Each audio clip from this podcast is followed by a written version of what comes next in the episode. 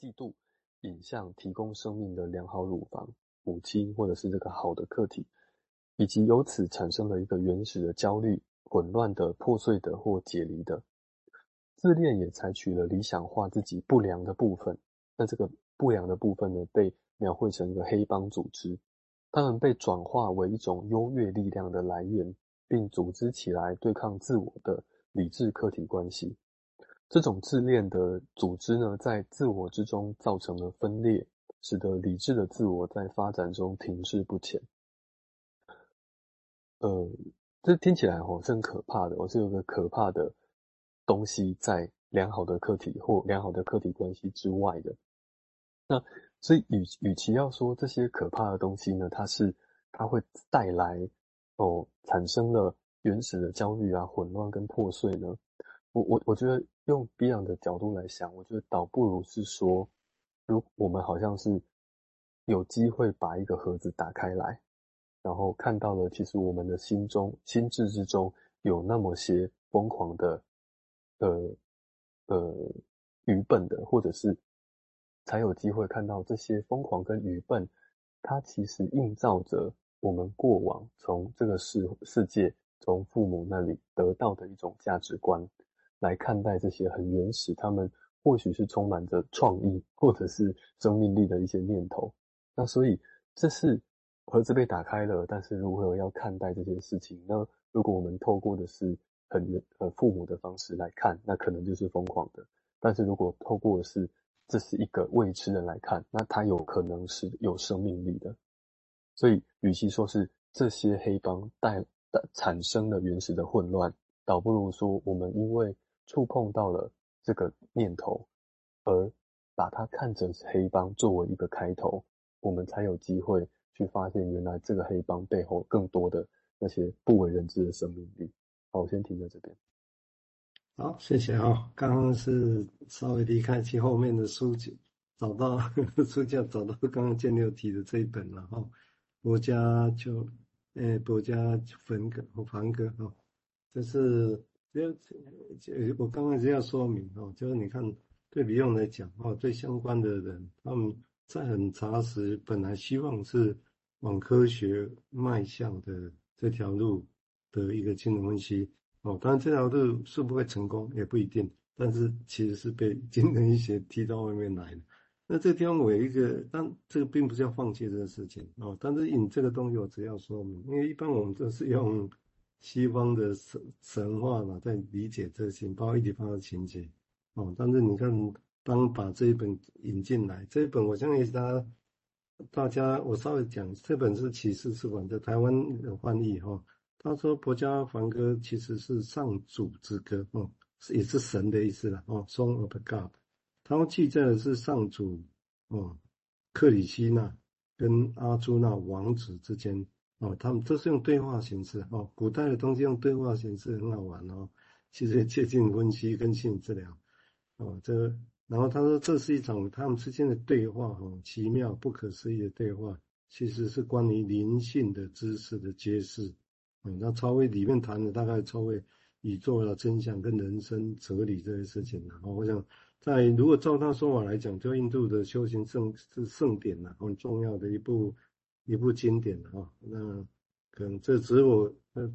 刚刚建六在讲的时候，跑去后面拿来啊，那看一下蛮好玩的。其中我看他介绍里面有一本，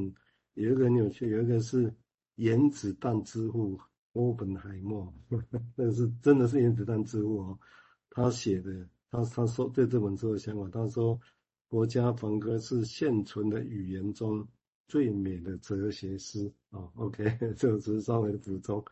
好啊，这这其实你有机会大家看，会比用联想应该也会不少。好，我们现在请守红再谈谈他的想法，谢谢。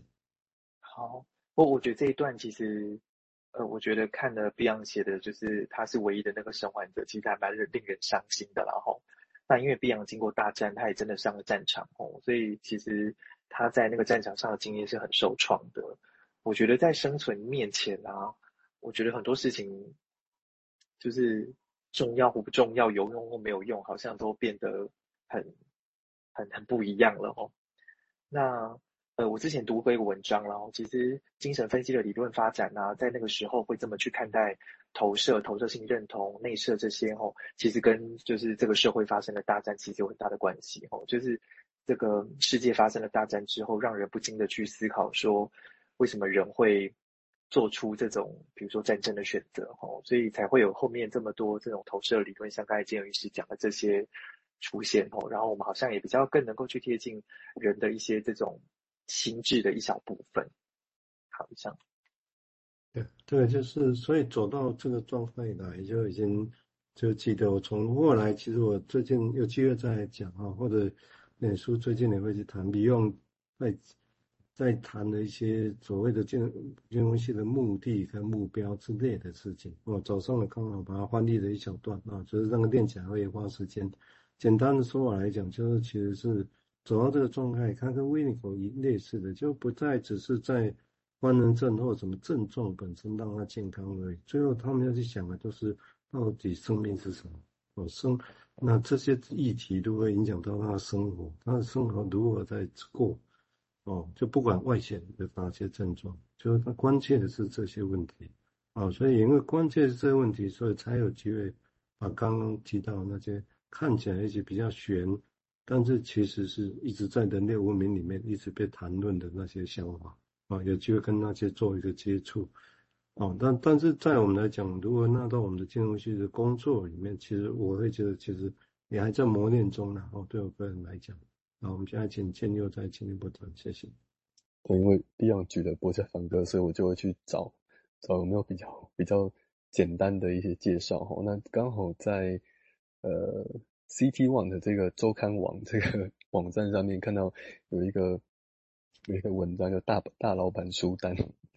就 张安平这个作者写的哈，他我就大致上呃用他使用他的他的描述来去来去谈一下这个国家梵歌哈。那这是在西元前四百到四百年间之间写的事情。那他是呃伯家梵歌这个他他是属于一个。有印度大史诗这一本一本书的其中一章，那它是在西元一世纪的时候加进去的，呃，所以那个时候呢，阿朱那他到底是要他他就去跟这个呃毗毗湿奴神的化身在讨论说，他到底要履行战战士的责任，还是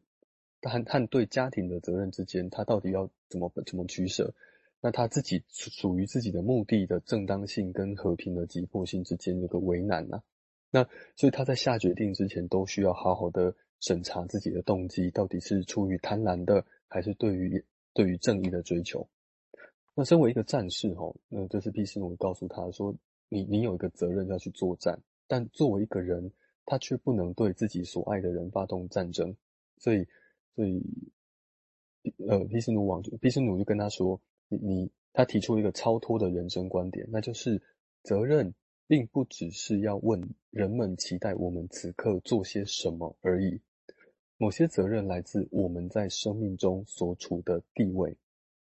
那他继续描述哦，说人生有许多事物是我们无法控制的，但我们可以控制自己的行动。我们必须专注自己的行动，但同时不需太忧虑结果。要活着就必须行动，采取行动才才能使自己、社会跟宇宙更为健全。但我们也需要纪律，因为避免过于在乎自己行动的结果。我们也要放弃沉溺在感官的感受中，好让我们不被愤怒或欲望的感觉所控制。真正的自由只有从坚持纪律，而不是脱离纪律中获得。那毗湿奴王就鼓励阿朱那要采取行动，提醒他说：不作为从来都不是人类的选项。我们唯一的选择就是要如何有智慧的行动。要把行动想成是一种牺牲，一种牺牲是是由更高的目标或责任所驱动的，而不是眼前的结果。那这里有些联想，就是跟亲友作战这样的例子哦，是其实很很难让人单纯的思考，因为有有太多的因素要去想的嘛。但或许哦，就是这种很难思考的情境，来足以说明说，我们不执着于行动的结果是多么难的事情。那就好像在听个案说话的时候，会想到说，哎，有个诠释，而且我们会觉得啊，这个就是这样子啦，你就是在，就就就如同很很小以前会听到人说啊，你这个就是自恋嘛。那那这件事呢，也可以说是治疗师对于眼前的这个